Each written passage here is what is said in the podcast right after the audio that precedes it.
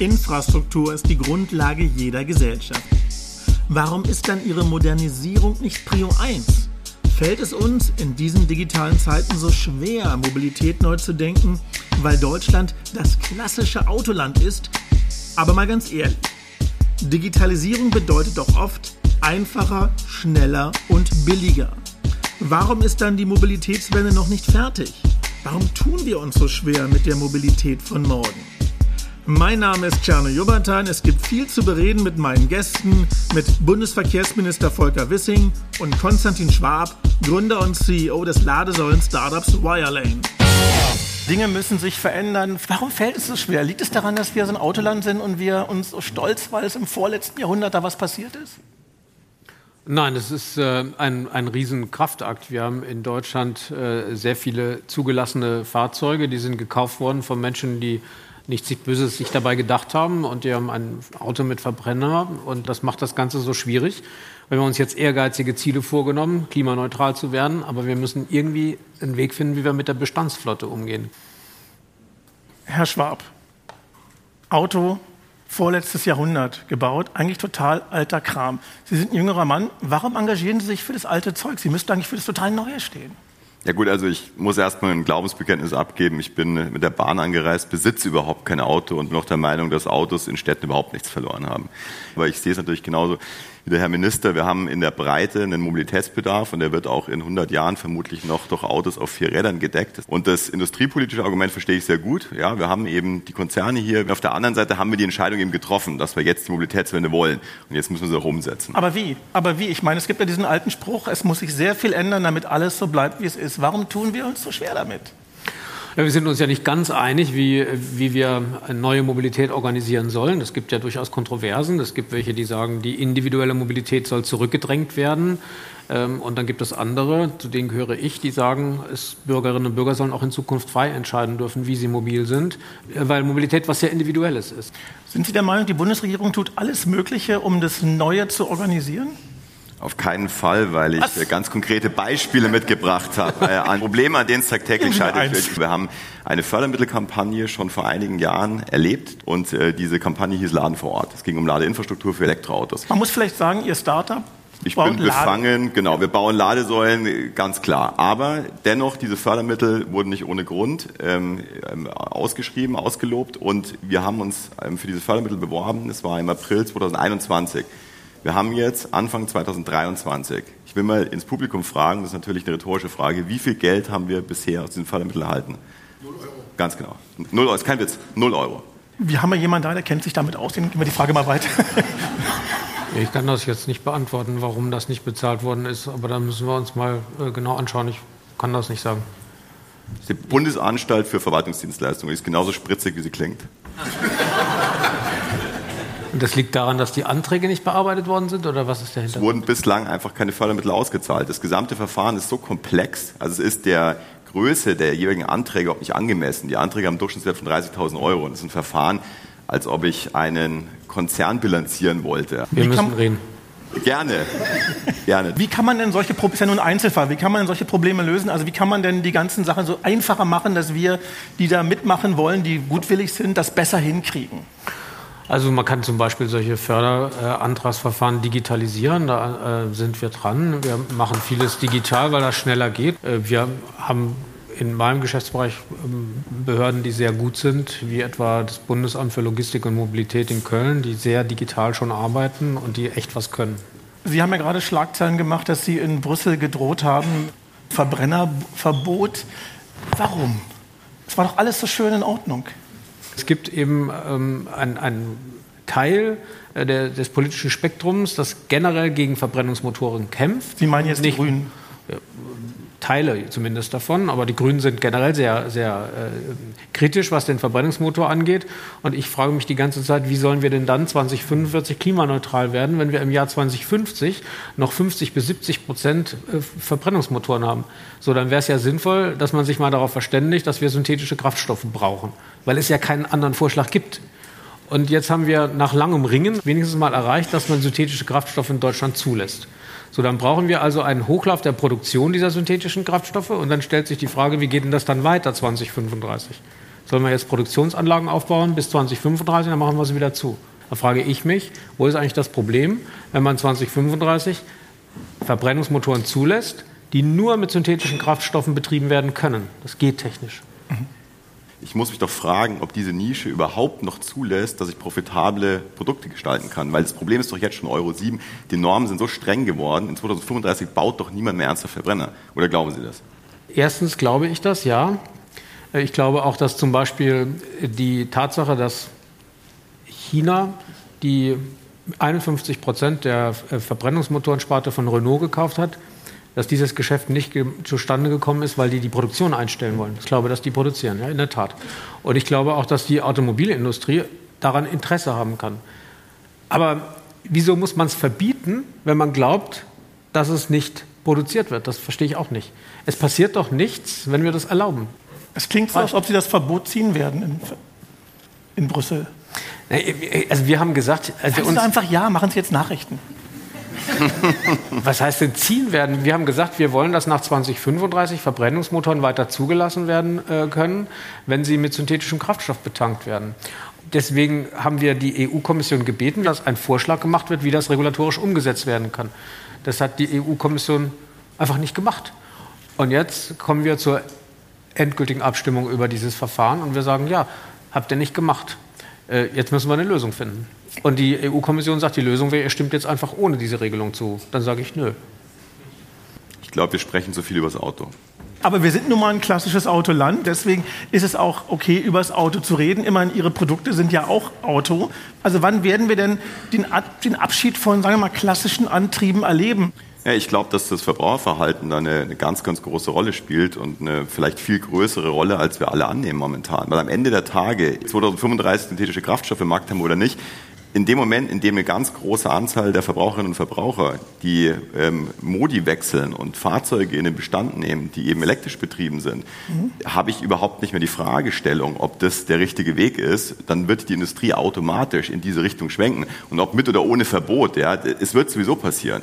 Es gibt ja, wenn man Ohren in Schiene hält, die Gerüchte, dass viele, viele Leute die deutschen Produktionen aufkaufen, um dann eben dann anderweitig damit weiterzumachen. Manch einer befürchtet Ausverkauf der Hochtechnologie in Deutschland und die, wer auch immer macht dann das Geschäft. Ist diese Sorge in Ihren Augen komplett unbegründet?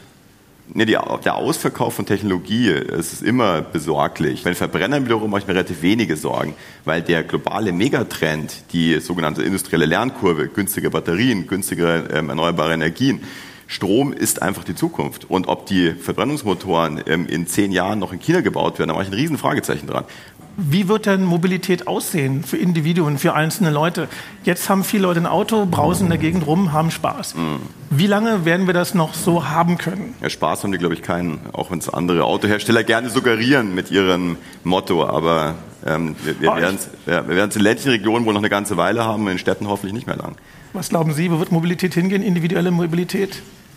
Sie wird, sich, wird vielfältig bleiben und das Auto wird eine zentrale Rolle spielen. Der Verkehr wird in, in der Zukunft wird stärker ähm, intermodal oder multimodal sein. Wenn man mit dem Auto losfährt, beispielsweise im ländlichen Raum, dass man dann 100 Kilometer oder 150 Kilometer nur mit dem Auto fährt, das glaube ich, ähm, wird sich verändern. Und deswegen haben wir ja dieses Deutschland-Ticket mhm. auch ähm, ab 1. Mai, damit dieser Wechsel von einem Verkehrsträger auf den anderen nicht an einem Tarifdschungel scheitert. Deswegen investieren wir kräftig in Radwege, Schnellradwege und äh, Fahrradparkhäuser und ja, all diese Dinge. Ne? Sie haben ja bewiesen mit Ihrem 9-Euro-Ticket, dass man mit der, mit der digitalen Brechstange durch den Kleinstaaten Dschungel der Tarife durch kann. Warum machen Sie das nicht europäisch? Also zunächst mal war das ein ziemlicher Kraftakt in Deutschland, jetzt dieses Deutschland-Ticket digital einzuführen. Es gab ja einige Landesminister, die äh, für den Papierfahrschein gekämpft haben. Und äh, das mit dem äh, europäischen finde ich eine super Idee. Darüber spreche ich schon mit meinen Kollegen. Frankreich möchte jetzt dieses Deutschland-Ticket in ähnlicher Form für Frankreich einführen. Mhm. Und ich kann mir gut vorstellen, dass der nächste Schritt dann so aussieht, dass wir diese Tickets gegenseitig anerkennen. Und ich finde, das ist modern. Wir müssen aufhören, die Dinge ähm, an den Bedürfnissen der Menschen vorbei zu planen. Dass das möglich ist, haben wir mit dem 9-Euro-Ticket gezeigt. Und glücklicherweise haben es 52 Millionen Bürgerinnen und Bürger erworben und damit diejenigen, ja, ich auch, ja, und diejenigen damit äh, überzeugt, die, die am Anfang, als ich das vorgeschlagen habe, zu mir gesagt haben, das ist eine Schnapsidee, ich würde Probleme lösen, die es nicht gibt. Und dann äh, hat man mir gesagt, das sei auch alles schon sehr modern, man habe schließlich viel gemacht in den letzten Jahren und dann hat man gesagt, doof, dass wir keine Auslastungsanzeige hatten, sodass die Leute quasi nicht wussten, welcher Zug okay. an welcher Stelle über, überlastet ist im, im Nahverkehr. So. Und diese ganzen Defizite, die wurden plötzlich sichtbar. Und das ist eine tolle Geschichte an der Digitalisierung, sie schafft Transparenz. Aber dann, äh, dann, gehen Sie doch da noch einen Schritt weiter. Also ich finde die Idee ja äh, fantastisch, aber dann sagen Sie doch, die ganzen Schnittstellen zum ÖPNV, die technischen Schnittstellen, die sogenannten APIs, sollen auch aufgemacht werden. Das muss doch irgendwie politisch durchsetzbar sein, weil dieses multimodale Reisen, das, das sehe ich genauso wie Sie, da sind wir einer Meinung. Das ist die Zukunft, aber man muss doch die Möglichkeit haben, Verkehrsmittel zu vergleichen. Ich weiß gar nicht, wo die Angst herkommt, diese Verkehrsmittel, Verkehrsträger so zu vergleichen, dass ich am Ende entscheiden kann, nach welchen Kriterien auch immer, CO2, Kosten, ja, genau. Distanz. Ich finde das gut. Wir müssen da hinkommen. Nur, ich sag mal, wir müssen das Schritt für Schritt machen. Wir brauchen in der Politik Mehrheiten. Ich hätte mir auch noch größere Schritte jetzt sofort vorstellen können. Wer bremst denn? Erklären Sie uns das mal. Wir haben ja Digitalisierung, gibt es, je nachdem, wen man fragt, seit den 80er, 90er Jahren. 2022 hat es dann geklappt, dass es auch im Verkehr ankam. Also, Warum dauert es denn so verdammt lange? Ja, die Länder haben gebremst. Die haben es ja klar gesagt. Die haben gesagt, wir wollen kein, kein äh, digitales Ticket haben, wir wollen den Papierfahrschein weiter haben. Und dann ist rausgekommen, als ich dann gefragt habe, warum, warum, erklärt es mir. Und ist der Föderalismus ein Problem? Ein, es, wir sollten nie sagen, dass er ein Problem ist. Wir sollten immer sagen, es ist eine Herausforderung. Weil wir, weil, nein, weil wir Solange wir dasselbe meinen, nein, ja. nein, das ist ein Unterschied. Probleme will man loswerden und Herausforderungen will man meistern. Und deswegen ist der Föderalismus eine Herausforderung. Es ist auch eine große Herausforderung, vor allen Dingen, wenn man digitalisieren will. Wir müssen ein Stück weiter stärker von oben standardisieren. Schauen Sie, als ich dann hart geblieben bin und gesagt habe, wir wollen es digital, und dann kam plötzlich raus, dass ein erheblicher Teil der Verkehrsunternehmen im, im öffentlichen Verkehr nicht in der Lage ist, ein digitales Ticket zu lesen. Die haben quasi nur die Möglichkeit, die Fahrkartenkontrolle visuell durch den Fahrkartenkontrolleur zu machen. Die haben keine Lesegeräte, nichts.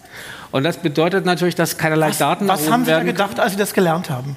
Na, ich habe mir schon gedacht, dass irgend sowas dahinter steckt. Was ich aber nicht verstehe, ist man dann mit, mit Leidenschaft immer wieder sagt, Herr Wissing, bitte lassen Sie die Papiertickets. Sie sind doch, die reichen doch, bitte lassen Sie sie. Und dann hat man in Bayern bringt man Seniorenverbände gegen mich auf mit dem Argument, ein digitales Ticket setzt ja ein Smartphone voraus. Das ist wirklich schon schlimm, weil die Menschen und auch ältere Menschen können mühelos ähm, mit einer Chipkarte Geld bei der Bank abheben. Aber wenn Sie das so hören, ich meine, wir haben das Jahr 2022, das heißt doch, es geht voran. Da sind Sie jetzt genauso guten Mutes wie ich?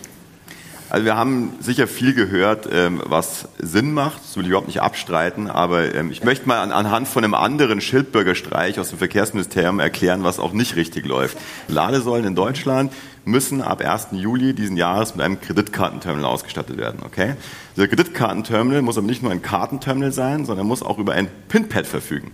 Und da frage ich mich, wollen wir jetzt auch noch einen Münzschlitz einbauen und wollen wir jetzt auch noch einen Belegdrucker einbauen? Es ist ein völliger Irrsinn, dass wir die Elektromobilität dadurch behindern, dass der Ausbau der Ladeinfrastruktur damit unnötig verteuert wird, weil wir jetzt darauf bestehen, dass ein PIN-Pad eingebaut werden soll. Und übrigens, die Argumente sind auch wieder genau dieselben. Sie mal, lassen Sie nicht die Argumente, die kann er sagen, weil er sitzt ja da, ist ja Verkehrsminister. Ja. Warum ist das so? Ja, ist von meiner äh, Zeit entschieden worden. Ich würde das gerne ändern. Ich halte, mich stört das auch, weil ich das für unzeitgemäß finde und wir sollten einfach nicht unnötige Kosten verursachen. Und diese Pinpads sind unnötige Kosten. Ja, das, so, das sehe ich ganz genauso. Aber Sie wirken jetzt gerade so ein bisschen, so ein bisschen aggro, wenn es darum geht, um Ladesäulen, um Ladestationen. Ja. Und Sie haben ja letztens sogar auch. Ich leide auch jeden Tag darunter. Das macht ja was mit einem. Aber aber ich meine, Sie sind so aggro, Sie haben jetzt sogar den großartigen Elon Musk verklagt, weil er irgendwas macht mit Ladesäulen. Was ist mit Ihnen los? Ist der so, ist der, ist der so großartig? Da lese ich ständig jeden Tag in der Zeitung. Also, deswegen, also ich bin, bin eher besorgt über Elon Warum haben Sie ihn verklagt? Also was nicht sein kann, ist, dass wir als Hersteller, wie viele andere auch, uns dem deutschen Eichrecht beugen. Das deutsche Eichrecht, da geht es um die Abrechnung von Ladestrom. Und dann gibt es einen amerikanischen Hersteller und der darf machen, was er will. Und ich höre immer wieder, wenn ich darauf die, die, die entsprechenden zuständigen Behörden anspreche, das wäre der politische Wille. In meinem Echt? Politikstudium habe ich irgendwann vor vielen Jahren mal gelernt, in Demokratien gibt es parlamentarische Mehrheiten, die entscheiden Gesetze, die werden von der Regierung exekutiert, das ist dann ihr, ihr Job. Und am Ende der Tage frage ich mich, was soll denn der politische Wille jenseits von Gesetzen sein? Also sagen Sie es mal als Jurist, gibt es da eine APO, die dann irgendwie den politischen Willen entscheidet? Fragen wir mal Herrn Wissing von der APO. Genau. Also es gibt keinen politischen Willen jenseits von Recht und, und, und, und also jedenfalls eine Regierung vollzieht Recht und Gesetz. Ja. Und was das für ein politischer Wille sein soll, ich meine, meiner ja. ist es nicht. Aufsichtsbehörde die sitzt hier in Berlin, Landesamt für Messen Eichwesen ist zuständig, weil die Tesla Deutschland GmbH hier in Berlin sitzt, domiziliert ist und ist für die Umsetzung genau dieses Rechts zuständig. Und seit mittlerweile zwei Jahren ist es allgemein bekannt, dass diese okay. Laden sollen illegal betrieben werden. Ich habe es gerichtlich bestätigt. Tesla-Ladesäulen in Deutschland sind illegal, habe ich gerichtlich bestätigt bekommen. Wollen wir diese Thematik mal eine Etage höher heben, aber wäre es nicht sinnvoll, wenn alle Elektroautos, alle, alle Sachen einen einheitlichen europäischen Standard haben, so wie es bei Handys und den Ladegeräten wäre? Könnte man nicht dahin kommen, damit sozusagen alles gleich wäre, alles gleich geeicht wäre? Das müsste doch eigentlich gehen.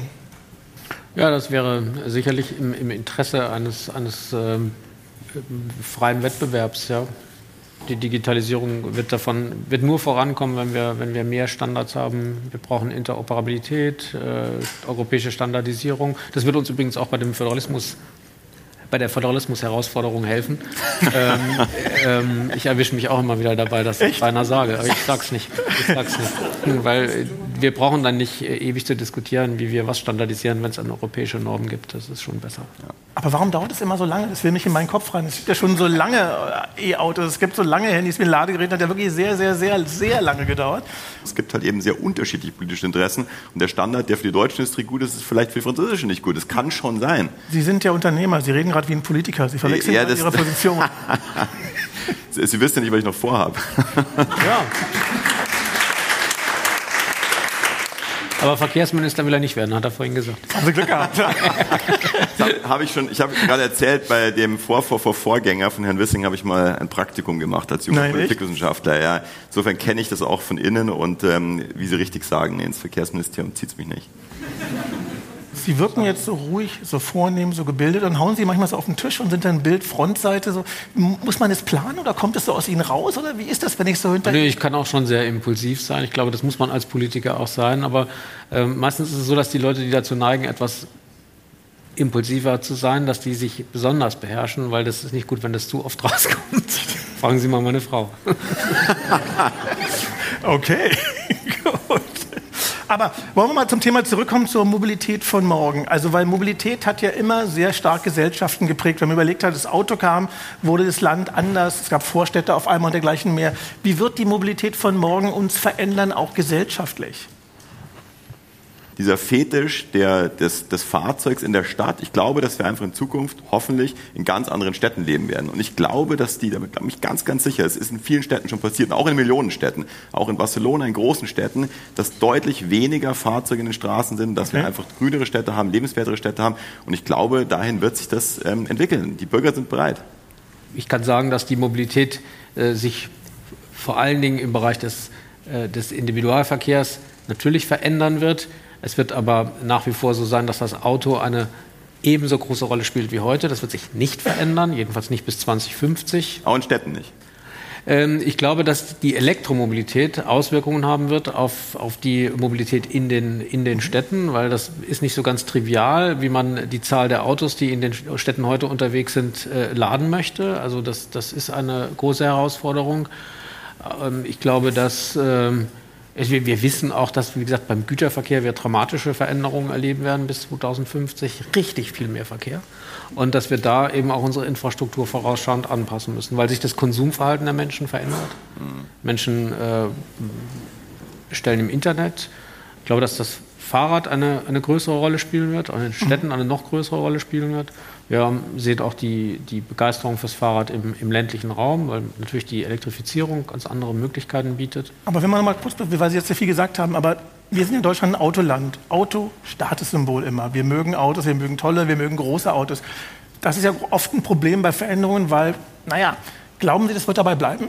Ja, man muss sich ja äh, ehrlich machen, man muss ja sagen, das Auto ist ja hochattraktiv. Ja, das Auto bietet eben die totale Flexibilität. Man kann auf die Minute dann oder auf die Sekunde losfahren, wenn man möchte. Und viele Menschen äh, lieben auch diesen geschützten Raum, ja, diese, mhm. diese Privatsphäre. Und deswegen okay, äh, haben wir auch steigende Zulassungszahlen. Also aber ich finde, man müsste sind es nicht Menschen unseren Alters eher? Ich sehe viele junge Gesichter hier auch. Also ist das denn wirklich so, dass das ja, die so Zulassungszahlen sprechen doch äh, für sich. Es ist, ist doch ganz klar, die Zulassungszahlen steigen doch. Und sind deswegen, das nicht kurzzeitige Effekte jetzt auch durch den, die Verkehrswende also, hin zur Weiß ich nicht, ob man ein Auto. Nee. Das ist nicht so, sondern wir haben kontinuierlich steigende Zulassungszahlen und das machen die Menschen eben aus Begeisterung für dieses Fortbewegungsmittel so. Werden wir das hier in unserem Autoland Deutschland schaffen, neue Mobilitätskonzepte wie Abo-Dienste oder Verleihdienste oder was auch immer anstelle des eigenen Autos? Also ich habe hab drei, ich, ich hab drei Kinder, ähm, mhm. wohne in München ähm, seit mittlerweile fast 44 Jahren und komischerweise ist es überhaupt kein Problem, mein Leben zu gestalten. Und nein, ich habe kein eigenes Auto.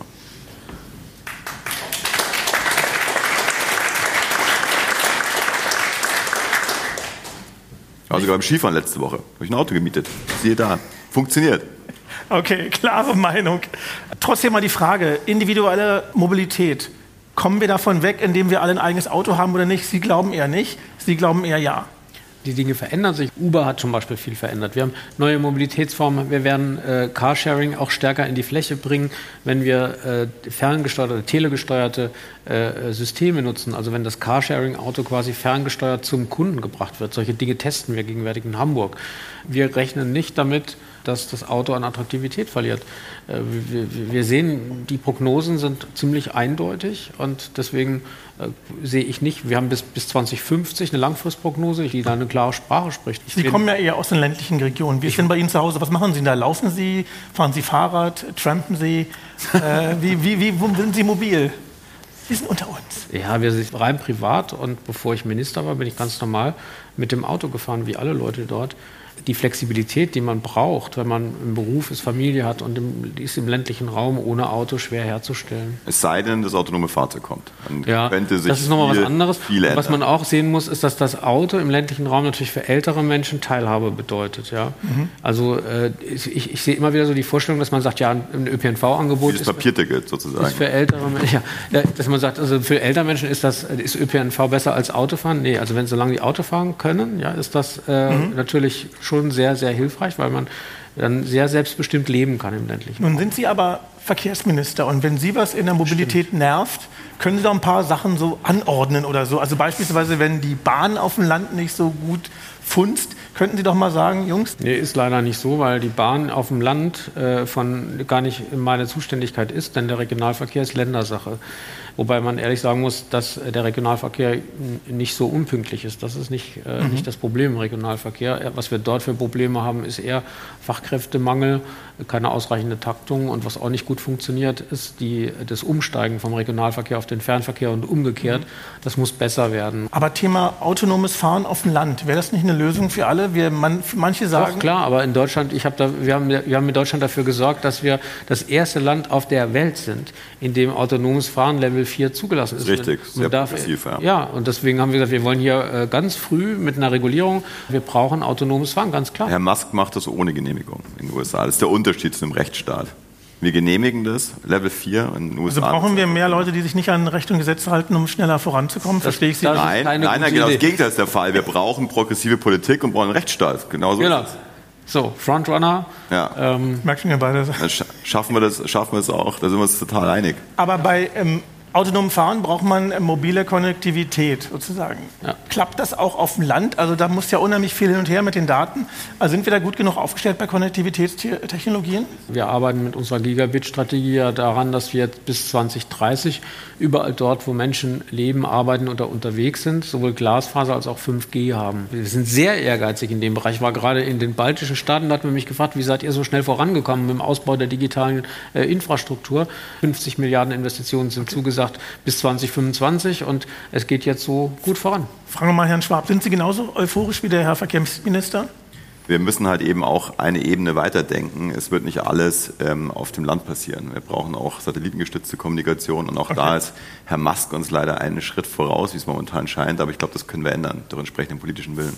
Aber kommen wir nochmal zurück auf die Erde. Wir wollen ja alle klimaneutral werden. Auch Ihr Verkehrs Ressort muss klimaneutral werden. Der Think Tank Agora hat gerade gesagt, dass dies ein großes Problemfeld. Ihr 2022 CO2-Ausstoß war 150 Millionen Tonnen. Sie hätten aber nur 139 Millionen Tonnen haben dürfen. Haben wir das Klassenziel nicht erreicht in Sachen Klimawende, Herr Wissing?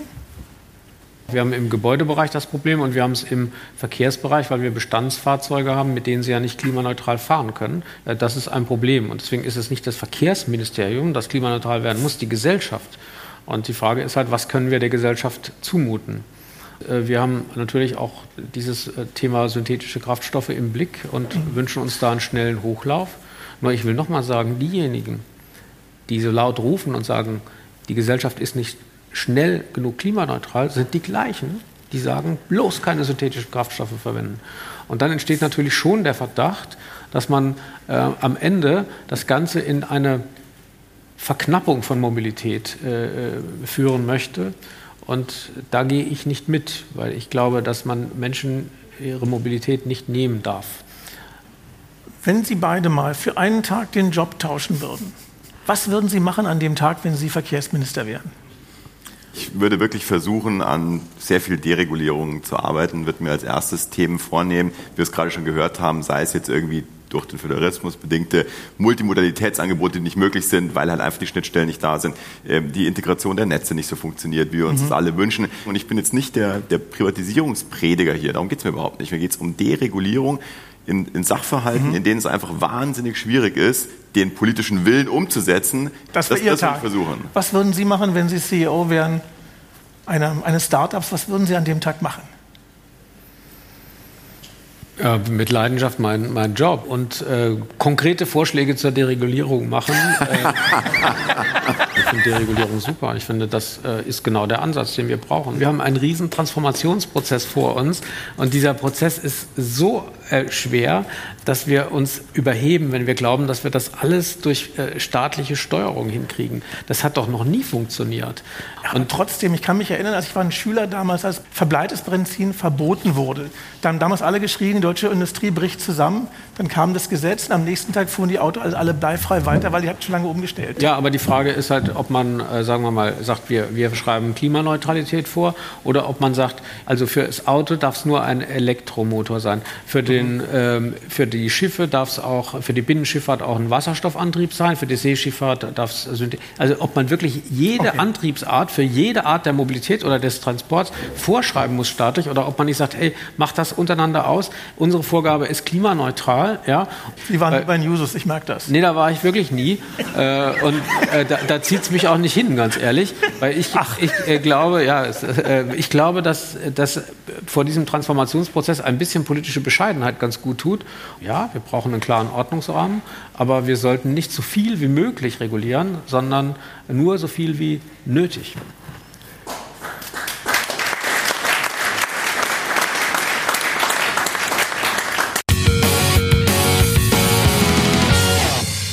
Freunde, wir wissen, es gibt eine Stelle, wo wir Sie bitten, Fragen zu stellen. Und denken Sie bitte immer daran, die alte Wimbledon-Regel ist hier, eine gute Frage hat nie mehr als zwei Sätze. Jatzka ist mein Name. Wir bauen Ladeinfrastruktur in Deutschland auf. Das, was Sie an Zielen vorgesetzt haben, diese 2030 eine Million Ladesäulen, in der Realität, das heißt unten bei den Ämtern, Stadtbauamt, Tiefbauamt, ist das nicht angekommen. Somit glaube ich, das wird sehr schwer, diese Ziele überhaupt annähernd zu erreichen. Deswegen müssen wir bei diesen Genehmigungsverfahren schneller werden. Wir brauchen diese Genehmigungsverfahren digital. Aber das Problem, was wir vor allen Dingen haben werden beim, beim Ausbau unserer Ladeinfrastruktur, ist, dass das Netz zeitgleich auch entsprechend ausgebaut wird, also das Stromnetz. Aber meine Leute, die ähm, auch über die nationale Leitstelle Ladeinfrastruktur die Dinge äh, begleiten, sind in Sorge, was den Netzausbau angeht. Gary Poloschkin, äh, ich arbeite als Ökonom. Es gibt gerade sehr äh, viele Bahn-Schnellstrecken äh, zwischen Berlin, Frankfurt, Bo Paris, Bordeaux und äh, allgemein mit Frankreich ist geplant, ähm, auch mit Polen zum Beispiel sol solche äh, Strecken zu bauen, beispielsweise Amsterdam bis, bis nach Warschau, äh, weil die Verbindung nach Polen und nach Osteuropa noch nicht so weit entwickelt ist wie nach Westeuropa. Ja, wir äh, arbeiten an einem ähm, transeuropäischen Netz. Wir wollen ein europäisches Schienennetz haben. Ich war gerade in baltischen Staaten gewesen und habe mich dort informiert über den Fortgang des Rail Baltica-Projekts.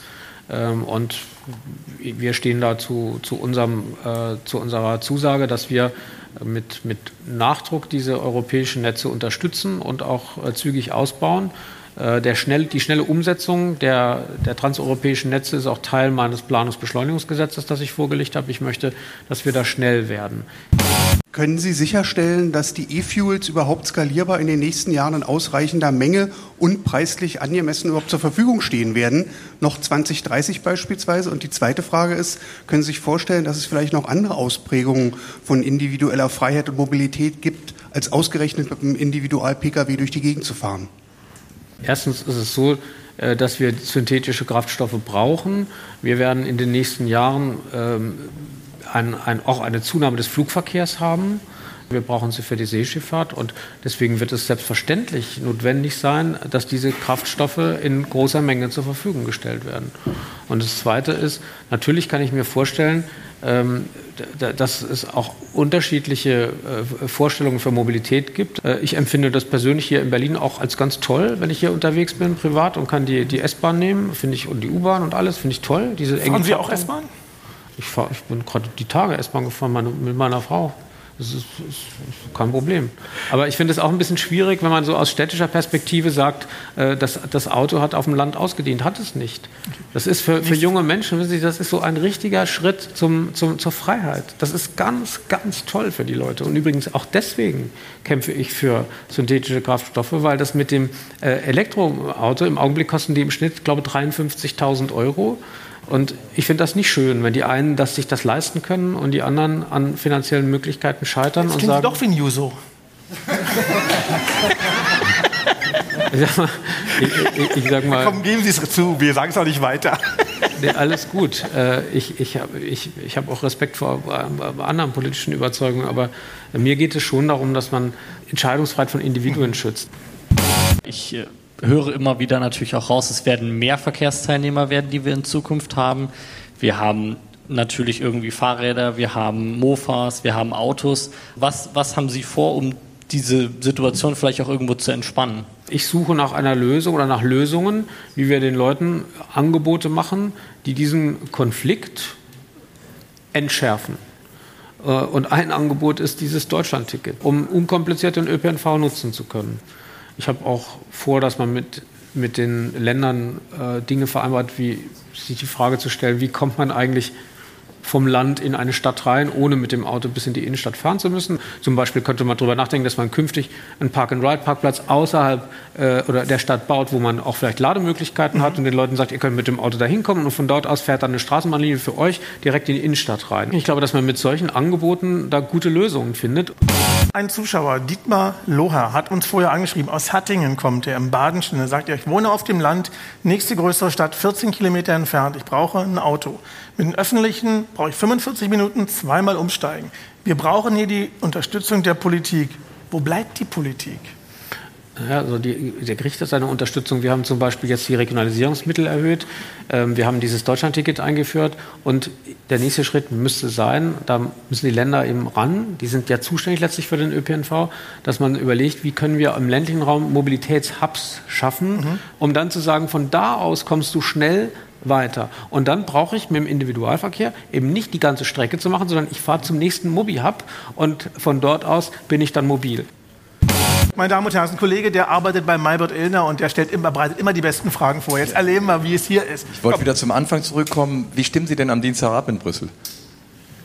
Das ist ja letztlich eine, ein Votum der Bundesregierung. Das ist so, dass wir uns in der Koalition entweder auf ein Votum einigen und wenn wir uns nicht auf ein Votum einigen, dann wird sich Deutschland enthalten. Ich habe kein Interesse daran, irgendwas zu verhindern. Wir wollen, dass wir eine gute Regulierung bekommen, um klimaneutral zu sein. Aber eine gute Regulierung heißt für mich eine technologieoffene Regulierung. Aber diese Verbote, äh, die man nicht begründen kann, die, die fallen mir echt schwer. Meine sehr verehrten Damen und Herren, unser Bundesverkehrsminister Volker Wissing. Vielen herzlichen Dank. Vielen Dank, Herr Wenn Ihnen, wenn dir dieser Podcast gefallen hat, dann abonniert uns. Auf diesem Kanal kommt noch mehr. Auch würden wir uns über eine Bewertung freuen. Lasst es einfach Sterne regnen. Auf bald, euer Czerny-Jobatei.